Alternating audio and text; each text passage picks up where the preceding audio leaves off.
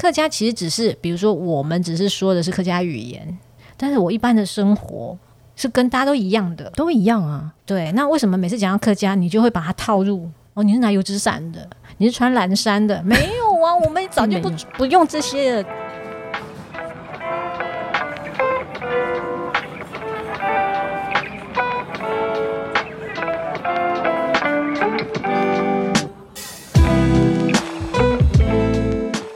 到克莱尔的展览异想世界，我们将带你游遍全球第一手的展览以及周边新奇好玩的猎奇故事。同意照片全球体育世界展览到相关信息好了解故事。天哪，今天来的这两位其实都是很厉害的广播人。然后刚刚大家听到的是。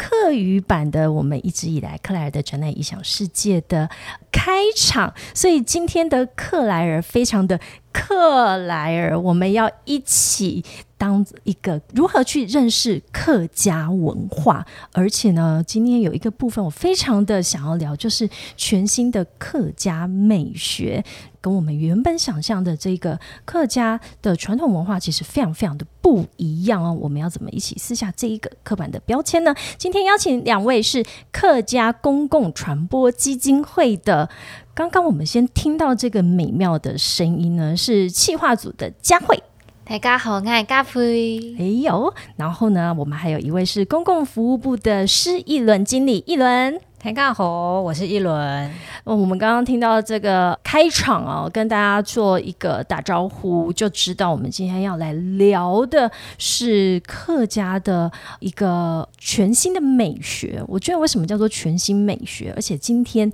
我们要带给大家的是什么展览呢？两位今天是第一次来到克莱尔的展览异想世界。刚刚走进来的时候，第一个感觉是什么？哎，我觉得这里啊，因为其实南港展览馆这附近，嗯，其实很多都是跟科技业相关的，对对。然后很难得在这边看到是跟设计相关，嗯哼。然后再加上这里面，其实我觉得空间很大，很舒适。再加上这个 podcast 的录音场所，真的就很像家里的客厅。是不是可以号称全台湾最 chill 的录音师？对，你自己去过这么多录音师，这沙发真的感觉很舒适。就是你知道，假日在家就可以躺在沙发上，那个看电视的那种感觉，而且这个荧幕又超大。我们一直很想追求躺着录音啊，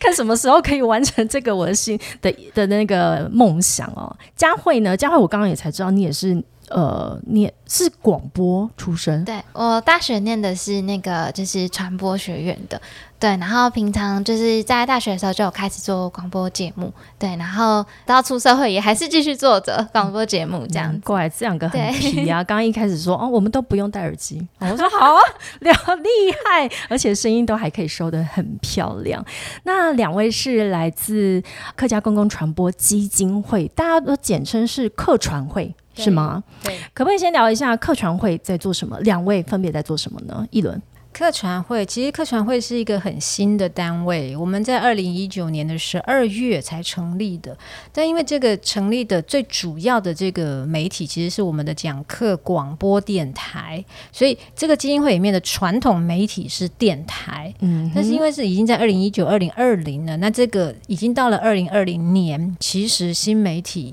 已经是风起云涌，其实连同所有的电视台都开始在，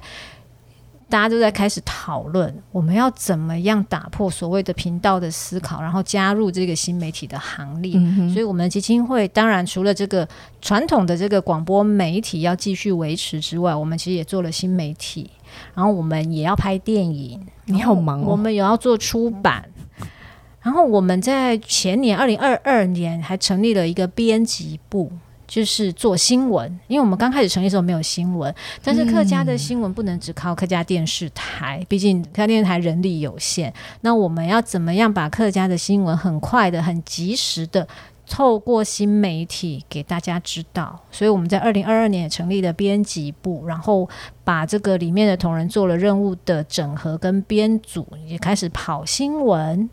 对。然后我们的行政部门里面也有这个在做，像电话这个刊物，嗯，其实我们的这个业务，呃非常广多欸对很多元，然后我也觉得很有趣。那我们还办了很多活动，因为我们有一个讲课号，它是一个五 G 的行动广播车。哎、我看到那台广播车啊，我要跟你分享一个。其实我最一开始的时候就很想要有一台那个车子，我觉得我不想要一直只在录音室里面录音，我想要有一台车子，然后我开到哪里，我就可以跟别人开始聊天，都会变成一个可以上传的内容。所以你们那时候讲课号，讲课号应该就是这个概念吧？你是全身啪啪走，对我们其实讲课号的概念是那时候我们第一任的总经理，他其实就是一个很多疯狂想法的人。那那时候刚成立的时候，他就找了一些年轻人来聊天，想说我们要怎么样把基金会做的不一样，他怎么把客家做的不一样？因为客家一直陷入一个刻板的印象里，那年轻人都觉得那是老的东西，因为太多传统的东西，他觉得说那跟我无关，就是距离太遥远。另外一方面会有讲客号原因是希望我们可以有在地连结，嗯，就是一直以来大家都觉得这些，比如说电视台啊，这些传播媒体或者公司行号，或者是像客委会，其实都是在都会区嘛，就是在台大台北地区。然后真的真正的客家人口分布最多的。都不是在台北，就不是在大都会，嗯不是桃竹苗，就是高雄、屏东、花东这些，其实是离所谓的都会区很遥远的。是那相亲就会觉得你们在那边弄你们的，跟我无关啊，因为我的生活好像也跟你没有连接，那你们就是在做你们的高高在上，对对，所以我们想说，那我们就把一台广播车开到你家。好不好？把你从你家请出来上车，我就可以跟我们聊天。你也不用千里迢迢什么坐火车，什么呀呀就转什么捷运来到这个大都会区嘛。哎呀我就到你家旁边啊。你讲到一个重点啊，今天我就是千里迢迢把你从桃园请上来，所以我觉得讲科号这个这一台好可爱的蓝色的小发财车吗？哎，对，它其实是比发财车再大一再大一点点去些些改改装的。对。好可爱，我好想要，这这完全就是你们就把我的，我那时候我那时候想的一个词叫做，嗯，虽然是 live podcast 的行动车，嗯嗯嗯。对，那所以你们就是呃邀请你，你把所有的设备设备把它整合到一台车上去，然后就直接深入每一个客庄。对，嗯然后我们就去，真的是全台湾跑透透，然后很多地方都不止去一次，所以现在这车只要开出去，相亲就知道我们来喽。超可然后我们只要跟他联络，他们就很乐意来到这个车上跟大家聊天。那我们还有时候有时候会搭配影像直播，所以我们就除了广播直播之外，我们也会做影像直播。所以有一些客庄的节庆活动，我们会去做所谓的影像直播，嗯让大家可以立刻看到，诶，这个。远在比如说屏东啦、高雄的这种节庆活动的现场有什么样的东西，然后你可以看到谁，然后有什么样的这个习俗文化的这个过程，其实就透过这个影像直播可以看到。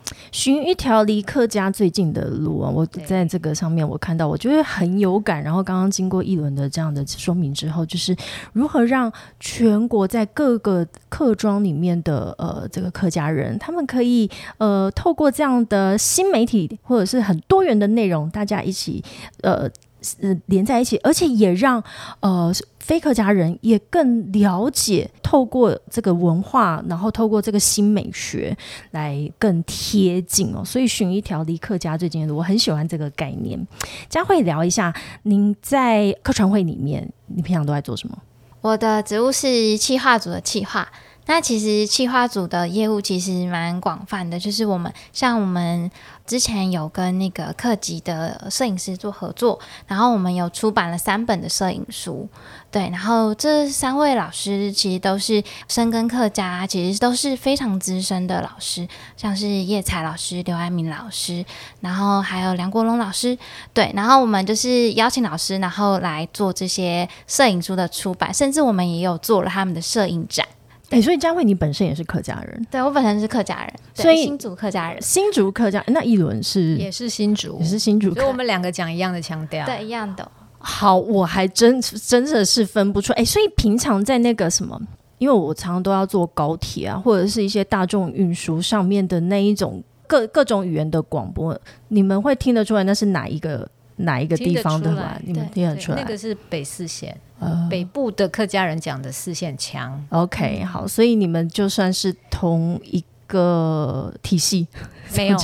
我们是海陆我腔，们是海陆腔，台路强好，那所以呃，一，一定要是客家人才可以在客船会工作吗？其实应该是说，你对客家有热忱、嗯有热情，你有兴趣，其实都可以到客船会工作。但我们会有一些门槛，就是你必须基本要听得懂，嗯，对，不然你在业务上你其实会有遇到一些困难。是对，那如果在讲课广播电台工作的话，就一定要会讲客语。因为广播嘛，它必须，因为有时候我们还是有一些自己自制的节目，嗯做节目嗯其实很有趣，很有趣，然后也会开始，诶，我觉得做节目其实是一个了解自己的过程。哎，会吗？会啊我我以前是做电视节目的，你不会觉得吗我觉得很有趣，但不是了解自己，我觉得是了解别人哎、我是觉得是像像我这样在跟你们对话的时候，我透过跟你们对话，我回去我会更理解为什么我在这跟你对话过程当中我会这样讲。我然后我透过我自己去我我自己讲什么，我会更了解我自己。我这我我有这个感受，所以我觉得董事长的这个呃 idea 很好，就是鼓励每一个同仁去制作自己的节目。而且客船会的同仁其实年轻人居多，嗯，那我们也蛮开心看到很多年轻人投入了这些客家的行列，尤其是客家传播的行列。那当然也是鼓励年轻的这些同仁们可以开口说客语，就是他不要怕说客语这件事，因为其实客家的这个长辈很奇怪，就是你跟他讲客语的时候，他就会说你那个字这样讲不对，嗯哼，哦，你那个要闭嘴音，你没有闭嘴。哦，你这样，你那个发音这样不行，是就是他们有很多的挑剔。对那当然对年轻人来说，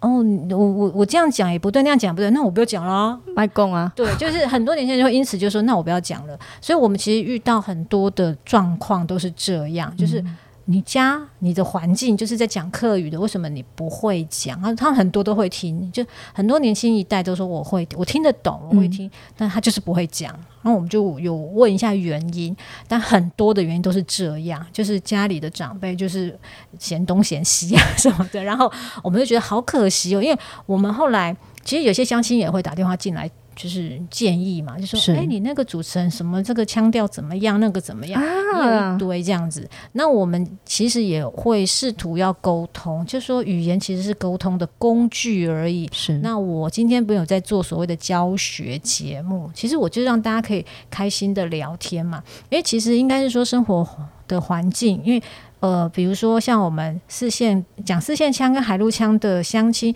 有一些环境是交杂的，就是嗯。其实我在家讲海陆，我走出门，我隔壁邻居都讲四线。哦，真的，然后他其实会多少会受影响然后就是变成后来他讲的会有点四海腔，嗯，就是里面有一些音会跑掉。remixer，对，但我们觉得说我听得懂就好啦，嗯这有什么关系？可是就有一些就是很讲究的，就会说不行，你那个腔调这样不对，你这音这样发音不对。那我们后来我们都会觉得说，我今天如果没有在以教学为目的，我会希望鼓励大家就是开口讲，随便讲、乱讲，就是你愿意讲就好了哎、。你完全讲中我以前在学语言的一个自己自己常常，因为我是一个算脸皮蛮厚的，我很敢乱讲，所以我只要抓到一点点的话，我觉得人家都会以为你跟这语言好像很熟悉了。但我你刚刚讲的一个客船会里面的要素是，你们其实年轻人很多，我倒是蛮意外的。我想要问佳慧，嗯，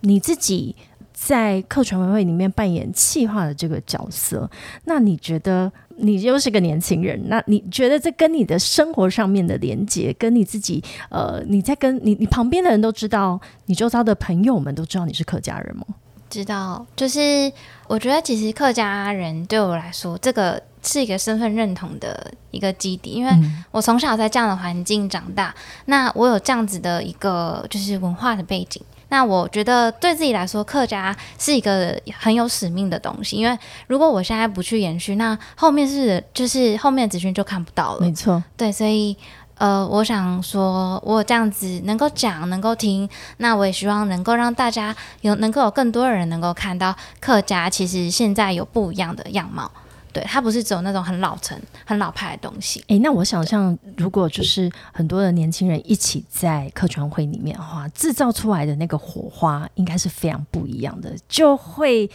帮我们把那个刻板印象给撕掉。因为一般如果想到客家，你就会脑海里面开始会有一些画面。可是你们现在在做的事情，是不是就是要反转这个印象？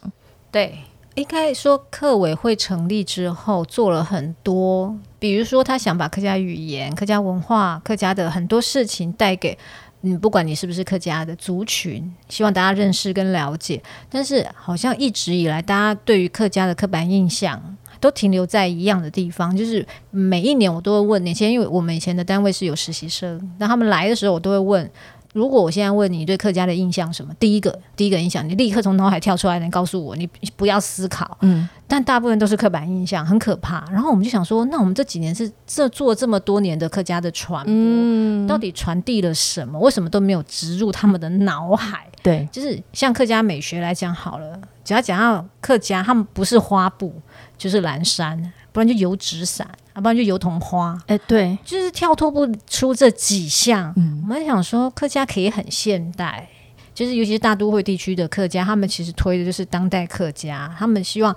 把你跟我现代人生活很接近的样貌、呃元素这些，要放在所谓的客家里面。因为客家其实只是，比如说我们只是说的是客家语言，但是我一般的生活。是跟大家都一样的，都一样啊。对，那为什么每次讲到客家，你就会把它套入？哦，你是拿油纸伞的，你是穿蓝衫的？没有啊，我们早就不不用这些了，这样子。所以我们就想说，到底要怎么样打破？所以客船会其实一方面，我们其实。当初招募这个工作同仁的时候，其实也是希望年轻人可以来加入，嗯，对，然后希望有一些新的火花带进来，新的一些刺激，而且用我觉得用另外一种语言来去传递，让我们知道说，原来客家并不只是这样子而已，不是只有这些刻板印象，而且因为有这一次我们开启这个对话，我就发现原来身边有一些我原本都不知道他是客家人，所以我刚刚才会这样子问佳慧，因为我们平常在。就就像一文讲的，我们平常在生活当中，大家是在同样一个环境里面哦，一起工作，一起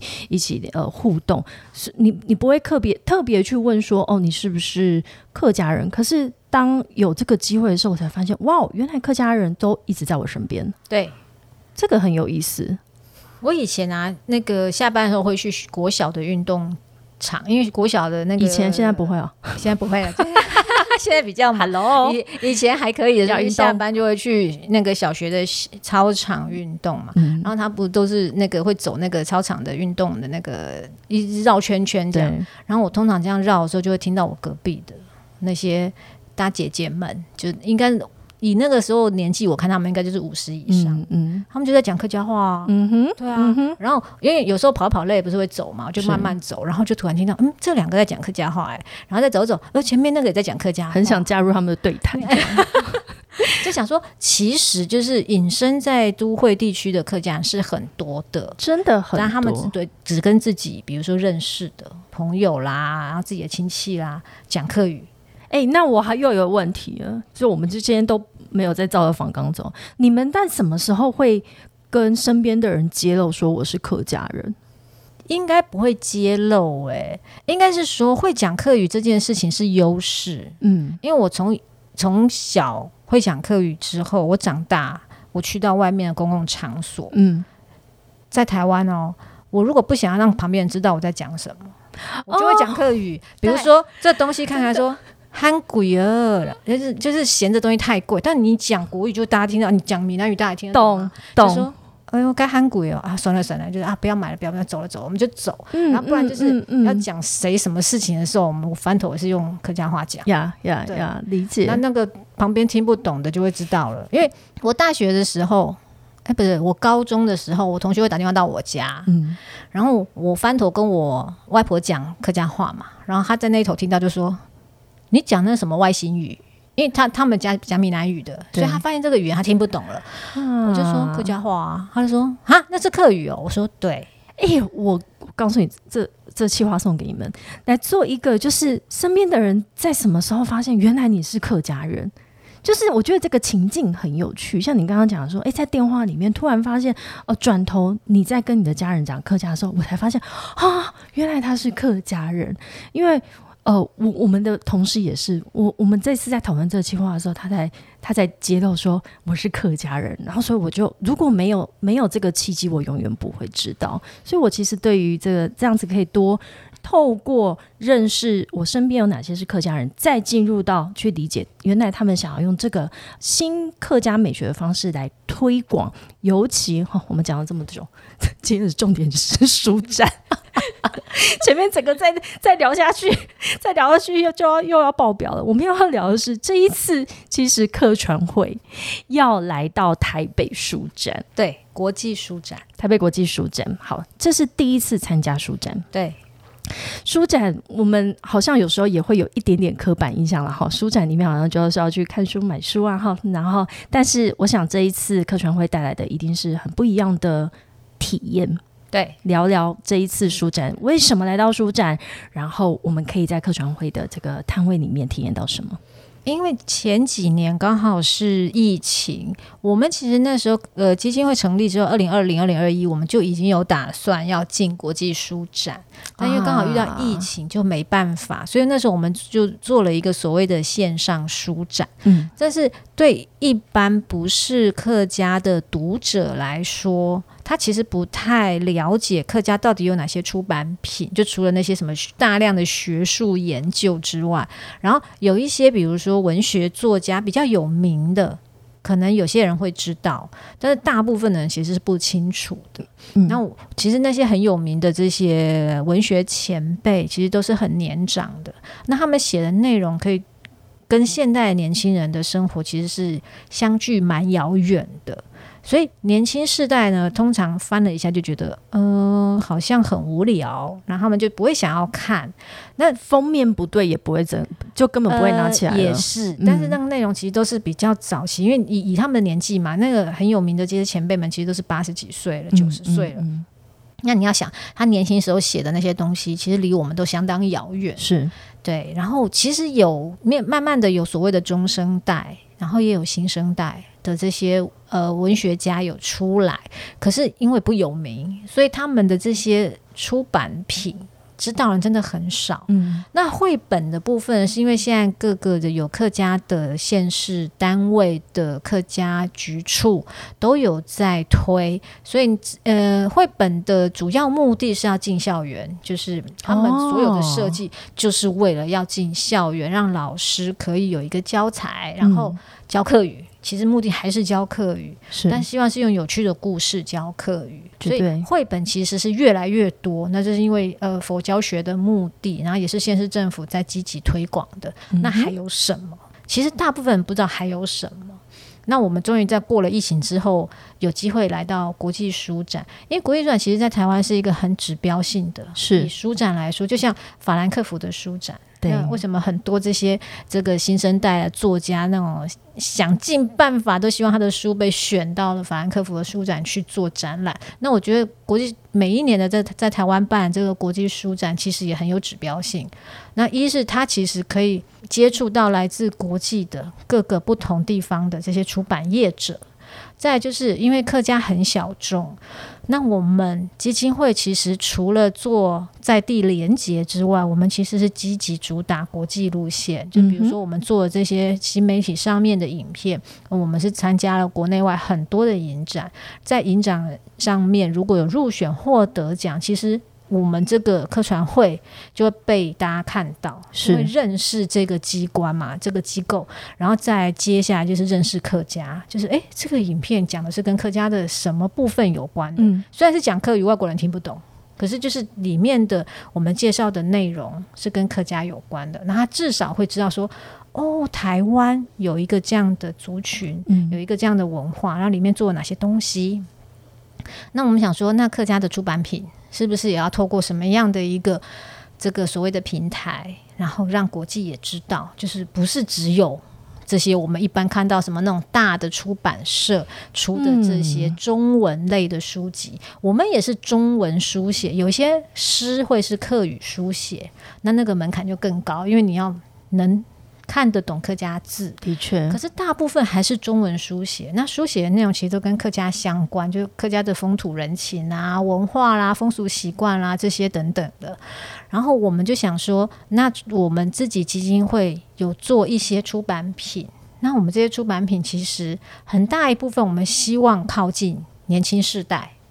然后另外一部分其实也希望把客家的一些，比如像我们出了摄影集，这些其实算是在国内相当知名的摄影师被大家认识，然后大家就说哦，原来他是客家人哦。这样我觉得我看了你们的一些出版品啊，或是甚至是你们现在有一个季刊，我前面我学学了很多次，点发这样念对吗？天罚 到底是谁教我的？天罚！我要说的是呢，他让我猛然一看，我完全不会想到这是在第一个不会连接到是客家，但是当我把它翻，但是他先让我有引发这个动机，把它拿起来之后，而且把它打开，因为它实在是太美了，或者是它太有一个主题性，那让我想要先把它对于好内容开始产生好奇，我才发现，哇，OK，原来这是在讲客家文化。你们当初为什么会用这个策略去做天罚？这个季刊呢，其实是我们董事长在基金会成立之后，他就很想做的一份所谓的客家刊物。嗯，但老实说，很多客家的县市单位的县市政府都有在做刊物，嗯有的是月刊，有的是季刊，有的是半年刊，然后大大部分这些客家的刊物都是免费发送。嗯对，就像我们现在做很多出版品的补助，很多这种地方刊物，他们其实真的就是发送在地的乡亲。那我们董事长觉得说，客家的刊物也可以做，可以做出一个不一样的角度，然后它是可以贩售的。所以，我们原本的季刊当初也是希望做像杂志型的，后来呢，就是在讨论的过程中，他觉得他想要做像报纸的质感。嗯对，因为报纸其实越来越没落。你看那几大报社，其实后来都是转成数位嘛，它已经越来越少在印所谓的纸本的报纸。然后，因为我们找这个帮我们做这个代编的团队，其实设计还蛮强的，嗯所以他就嗯特别设计了一个这个，你知道那个尺寸看起来就不是一般我们以前那个五大报社的那种的尺寸，嗯就是它有点偏向想要走杂志的风格，但是它又要有一点这个翻阅报纸的感觉，所以它整个的那个设计就跟别人弄的不一样。因为一般的所谓的客家刊物就是很制制式的尺寸，嗯对，然后再就是他希望这个刊物可以吸引年轻人进来。哎、我觉得现在年轻人说一定应该，嗯，哪一年之后，年轻人可能从来没有拿过报纸这件事。可是天罚，我一开始看到他的时候，甚至我身边的朋友是跟我说，他曾经因为被他美到，他把它拿起来，然后把就是购买带回家，因为它看起来像是有点像时尚杂志的呃封面，然后它的里面翻开跟他原本想象的完全不一样，然后他真的达到一个是诱发年轻人看报纸的那一个使用者行为，所以你们的这个当初的策略，从那时候、诶也是这这几年，哎，二零二零年才开始发行，到现在。对，总共十三期，然后你们的内容其实是深入三百六十九个客庄去做现场的这一些报道，把内容带进来。那你们觉得这样子的一个季刊，这这这样的内容，它之后续有产生什么样子的效应？应该说，这个季刊在刚开始我们在讨论的时候，我们有同事就是用那种所设计所谓的 Google 表单，然后去招募，就是全台湾各地的写手。他不一定是记者出身，可是他就是他平常有在写，或者是有点类似像公民记者这种这种身份的。然后我就全全台湾做招募，然后来报名的一百九十六位，就是那个数数量多到我们有点。我们一方面觉得很惊讶，哦，有这么多人；一方面其实也蛮开心的，就是哦，原来有这么多年轻人嗯对于书写客家这件事情是有兴趣的。然后有些其实是在地方已经是长期耕耘，他就是在地方写这些地方刊物的，嗯嗯所以就是说，我们就会发现说，哦，我们不做这件事，其实就不会知道原来有这么多年轻人对于书写客家对，有这么大的热情，嗯，所以他们就变成我们的这种在分散在各地的所谓的地方记者。，OK，每一季呢，就是他们会讨论内容，然后邀稿，就是邀请他们去，比如说去做在地的一些人物的采访啦，或者产业的采访，然后放在这个刊物里面。非常的有意思哦。我觉得不仅是把分散在各地的这些客家人把它聚集起来，也是年轻的客家人把它聚集起聚集起来之后，重点是让非客家人也有另外一个管道去理解。所以我我我觉得他我看了之后，他已经帮我把那一个花布的刻板印象给撕掉了。原来它可以是这样子的。呃，一个样貌，那所以天法也得到了出版界的一个大奖金鼎奖。那时候你们拿有没有觉得非常非常的意外跟 surprise？我们其实蛮开心的，嗯因为其实呃，金鼎奖算是在国内出版里面算是一个指标性的奖项。是，然后，因为我们这份刊物在总体来说设计上面是比较强的，是等于说我们是比较走在设计的这一块，所以其实这个刊物。呃，得到那个 Good Design 两次，就是他在设计的奖项得过的次数还不少。然后去年拿到金鼎奖，大家都很开心。就是哦，原来客家的刊物也是有机会，因为我们一直觉得金鼎奖这种好像都是那种啊，那个文字要多么的、这个高大上哎，对，嗯就是辞藻华丽啦，什么的咬文嚼字，类似这种的。然后我们一直没有觉得这种跟客家有关的出版品是有机会在这个地方拿奖。是当然很开心啊！我们在去年的最后一季的那个刊物上面还特别贴了那个金鼎奖的这个呀小贴纸，是，所以这一次呢，在台北国际书展里面呢，我们科传会以“书浪花语”这样子的一个主视觉跟主题，就是希望可以用各种的内容、客家的内容带进来这个摊位里面哦。那除了刚刚有提到的出版物啊、绘本，嘉慧这边是不是可以跟我们聊一下，还有什么样在这里面我们还可以体验到哪一些客家文化？其实我们那个每一年都会推出客家的有声书，然后所以在就是展览的现场也可以有一个区域，我们是安排是有有声书的体验。对，我们会就是你来现场就可以直接现场听到我们的有声书。那另外的话，我们也有 VR 的体验。嗯哼，对，那 VR 的话也是就是我们就是基金会所产出的，就是 VR 的影像。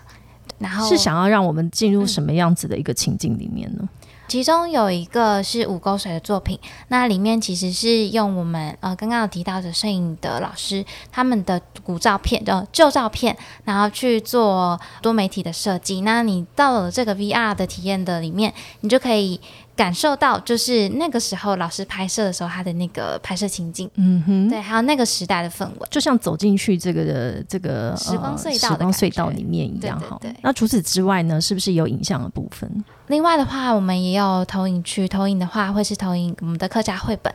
对，然后也可以在这边看到我们的一些作品。所以虽然是书展，哦，但是现在因为呃，其实就像我们刚刚提到媒体一样，有以前传统媒体，也现在也一一势必一定要有新媒体。那书展也是一样，除了纸本有出版出版品之外，其实里面的这些内容的传达也有非常多元的呃方式。所以这次用“书浪花语”，我很喜欢这个名字，哎，可不可以讲一下为什么主视觉？或者是你们这次的主题用“书浪话语”这个概念呢？呃，应该是说今年的这个国际书展的主题叫做“阅读造浪嗯”。那我们就想说，那他们已经定了一个这样的方向嘛？嗯那我觉得说“阅读造浪”这个名字很不错。那我们到底要把客家的这个阅读怎么样带起？它可以激起什么样的浪花？那它可以带起什么样的影响，或者是卷起什么？就是让大家，比如说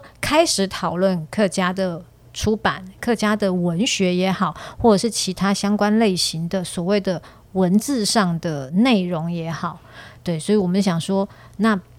以这个他们本来这个主办单位的主题来发想。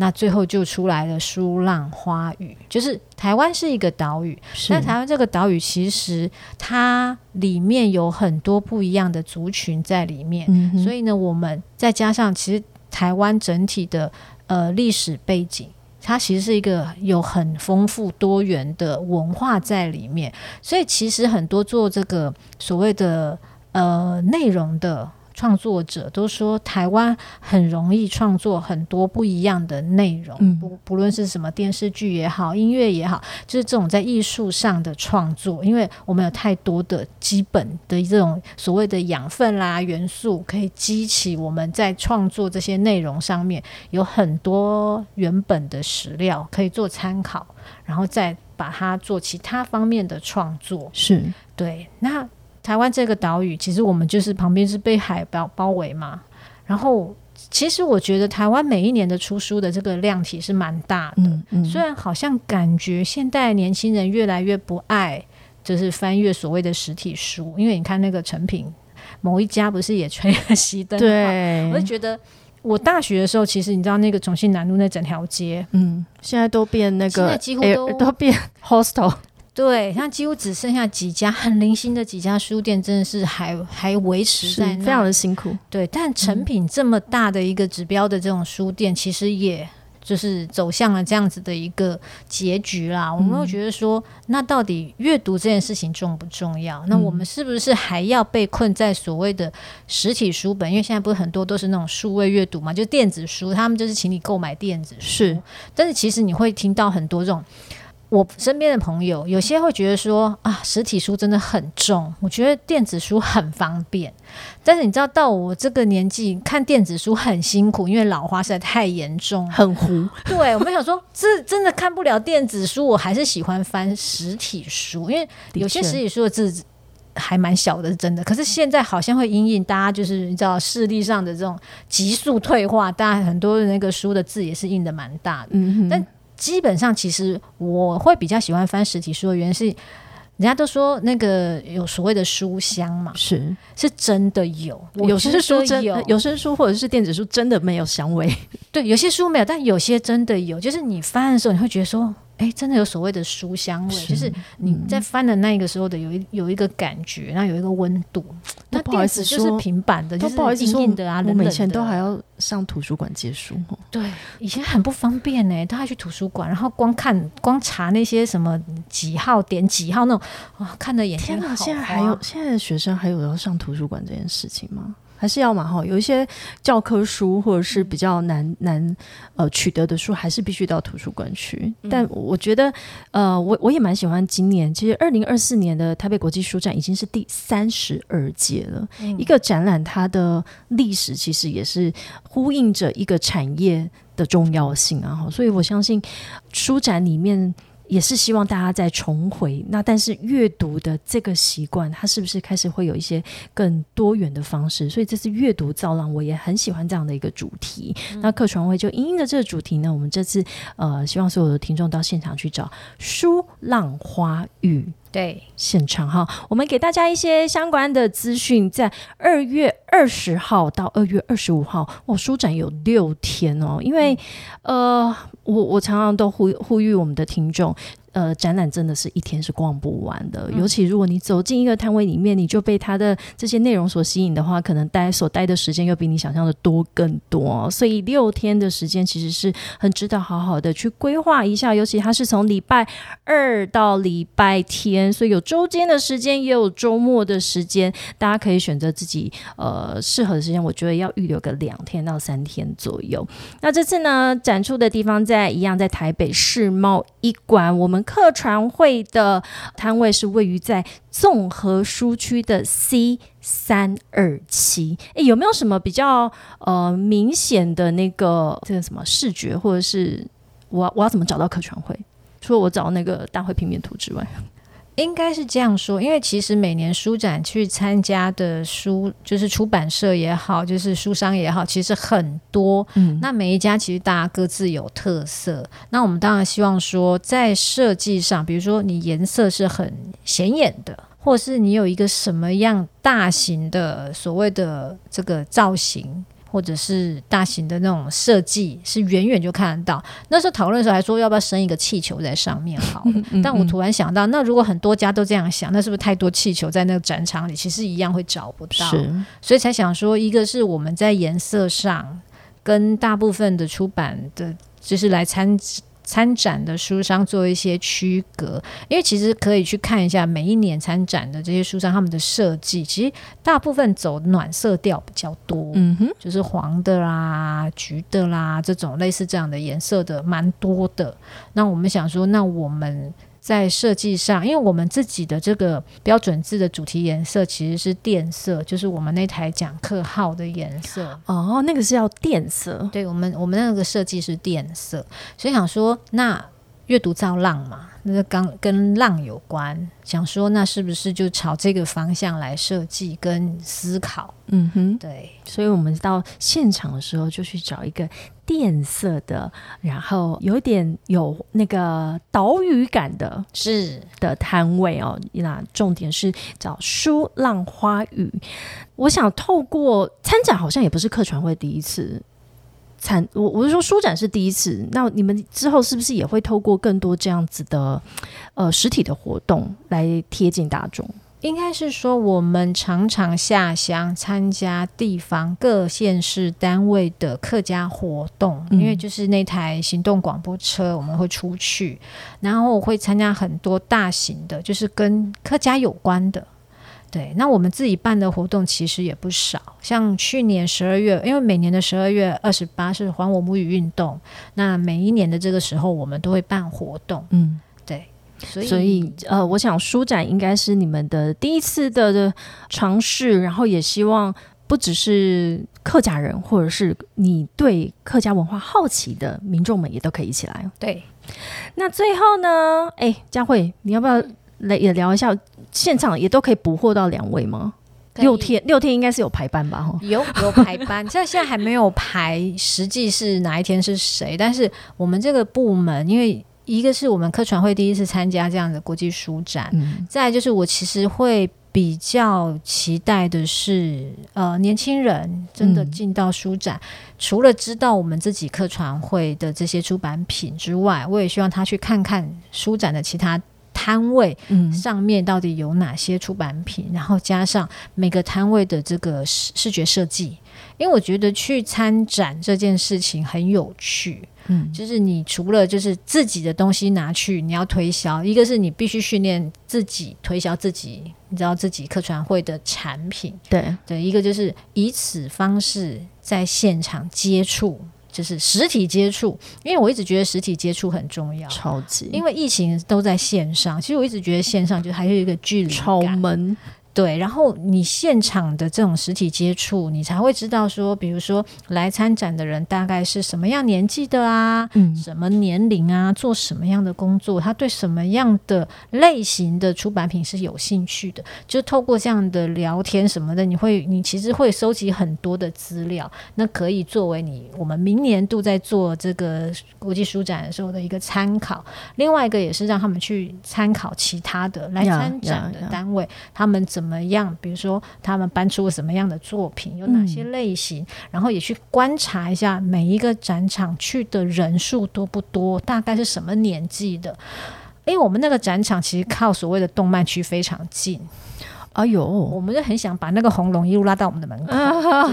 可以排到我们的门口。排队很无聊嘛，反正也没事做，那不如来我们的这个出版品也可以看一看啊，然后介绍一下客家是什么。对我非常。认同你刚刚讲的一点哦，我觉得实体的接触透过参展非常重要，因为有一些呃来来的民众他的反应有时候那在线上是完全看不到的，例如他怎么翻阅，那他所产生的呃那个反馈，那你你要去观察他他的那些动作，或者是他他之后跟你的的的互动，那些真的是线上完全都没有办法取代的哈，所以真的书展书展。终于，终于又又来到了，因为疫情期间，他实在是太命运多舛。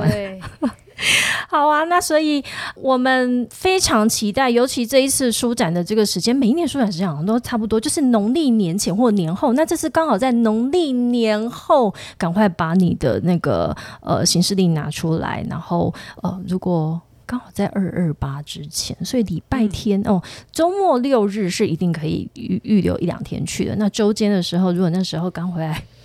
工作还有一点心不在焉的话，也可以请个半天的假去世贸走走哦！因为我觉得在书展里面，你一定会有很多你意想不到的收获。尤其我们这次的书《浪花语》有客船会所带来的精彩的展出。最后，最后两位有没有什么要再给我们听众，给他们在行前可以做一些什么？我可以先做一点小功课吗？